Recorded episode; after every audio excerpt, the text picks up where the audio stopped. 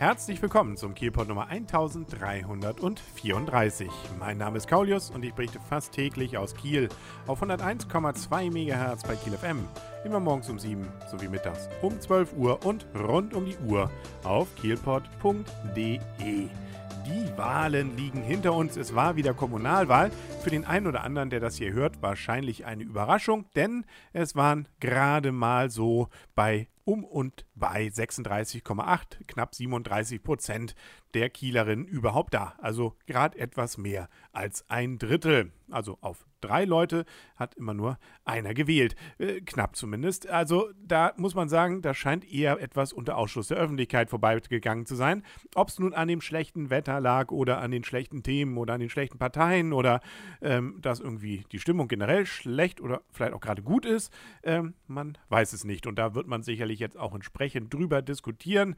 Ich finde es auf jeden Fall sehr, sehr schade und deckt sich allerdings auch mit meinen Beobachtungen, auch mit meinen Gesprächen und zum Beispiel auch dem, als ich im Wahllokal war, ähm, dass dort dann schon mir entgegenschalte von einer derer, die dort hilft, dass die Wahlbeteiligung extrem mies sei. Und ich war noch in einem Wahllokal, wo übrigens bei fast 50 Prozent die entsprechende Wahlbeteiligung lag. Da wird eigentlich das Ergebnis der Wahl eher zur Nebensache. So gerade mal knapp 30 Prozent hat die CDU, ja, die SPD hat so um die 35 Prozent, die Grünen etwas über 17, dann die FDP bei 3, irgendwas, knapp 4, Piraten auch so um die 3 Prozent, SSW um die 3 Prozent, die Linken etwas um 3,5 und auch wir mit knapp etwas über 2 Prozent dabei. Und auch WACB mit 1,1. Also da wird sicherlich ein ganz interessanter Rat, der daraus sich dann bildet, ein Stadtrat. Und äh, insbesondere dann eben auch hat sich, wenn man so will, an den Machtverhältnissen grundsätzlich nicht viel verändert. Mehr dazu und mit entsprechenden Analysen eher morgen, wenn dann auch das amtliche Endergebnis feststeht. Dann gibt es hier nochmal ein bisschen was an Nachschlag zu diesem Thema. Jetzt nochmal ein bisschen Kultur. Das hatten wir am Wochenende ja auch. Es gab ja zum Beispiel die Kulturnacht für alle, die keine Lust auf das Champions League-Finale Bayern gegen Dortmund bzw. Dortmund gegen Bayern hatten im ja auch leider kalten Regen rund um den alten Markt. Aber es gab auch wieder eine Premiere im Schauspielhaus und da möchte ich gerne drüber berichten. Es war die und ist die letzte Premiere in dieser Saison. Erst dann wieder zum Frühherbst geht es weiter. Naja, also Programm gibt es natürlich erstmal schon noch bis in den Juni, nur eben dann keine Schauspielhauspremieren. Es geht und ging um die Premiere von Three Kingdoms. Äh, klingt irgendwie so wie irgendwie Braveheart, hat aber damit so gar nichts zu tun, sondern es ist ein Kriminalstück. In London wird eine Tasche angespült und darin befindet sich etwas gar Unappetitliches, nämlich ein Frauenkopf. Und äh, da geht dann auch drumherum ein Kriminalstück, nämlich die Frage, wer war der Täter und das Ganze, deswegen auch Three Kingdoms, spielt dann eben nicht nur in England, sondern auch in Deutschland und in Tallinn bzw. Estland. Und äh, es gibt zwei Polizisten, die sich darum dann kümmern, die entsprechende Verhöre führen, auf Kollegen treffen und dann auch sich ein bisschen mehr auch in die Geschichte mit hinein verstricken. Fast das gesamte Ensemble des Schauspielhaus ist übrigens dabei, teilweise in nur ganz kurzen Rollen.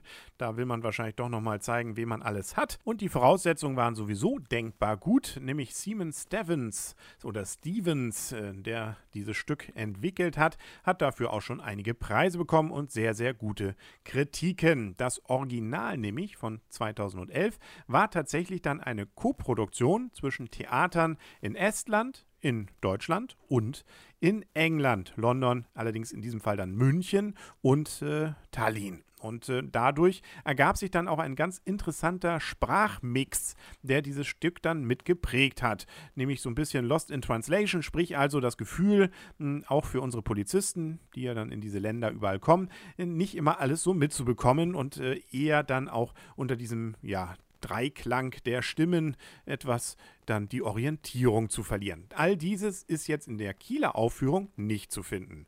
Hm, da ist alles auf Deutsch. Unser Hauptkommissar hier, um den es geht, der hat sowieso in Deutschland auch studiert, kann also auch Deutsch und äh, selbst in Tallinn geht das irgendwie mit der Sprache dann eben mal so hin.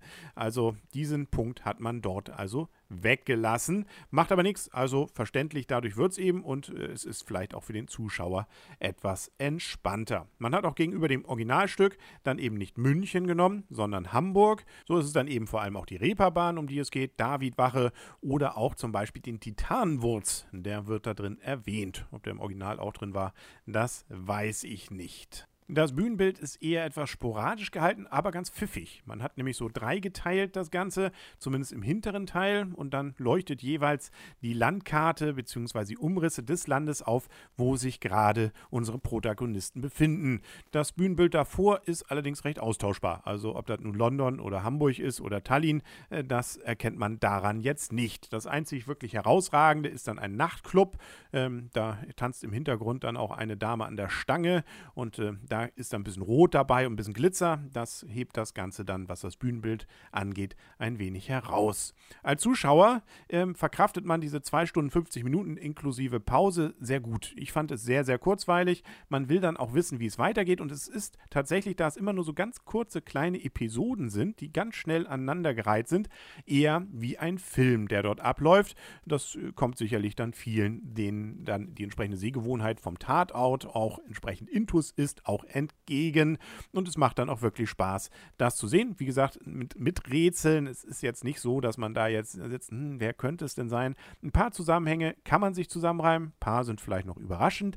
Und ein paar, muss ich gestehen, habe ich auch nicht so ganz verstanden. Aber gut, das äh, muss ja vielleicht auch nicht. Aber nichtsdestotrotz fand ich es von vorn bis hinten sehr, sehr unterhaltsam. Ein, zwei Handlungsstränge, da hatte ich so das Gefühl, da fehlt vielleicht noch was. Auch am Ende dachte ich mir, Mensch, äh, wäre doch schön, wenn da noch ein bisschen was klarer wird. Da kommen nachher auch so Drogen ins Spiel.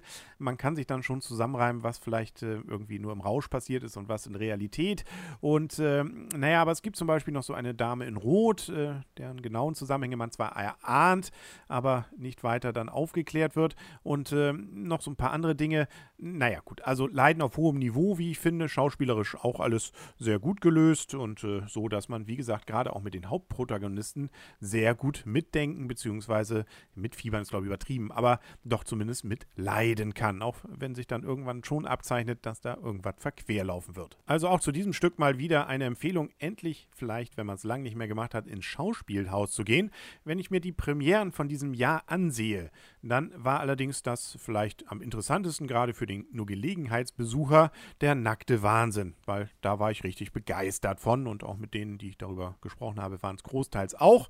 Also das ist sicherlich etwas dann herausragendes gewesen, aber auch Three Kingdoms kann man wirklich gut gucken, gerade wenn man so auf etwas andere Kriminalfälle steht und äh, dann ja eben so ein bisschen die etwas ausgefeilteren oder ausgefalleneren Tatorte mal mag. Und man muss sich ja immer vor Augen führen, man kommt ja ins Theater zu Preisen, die ja teilweise geringer sind als das, was man im 3D-Kino heutzutage zahlt.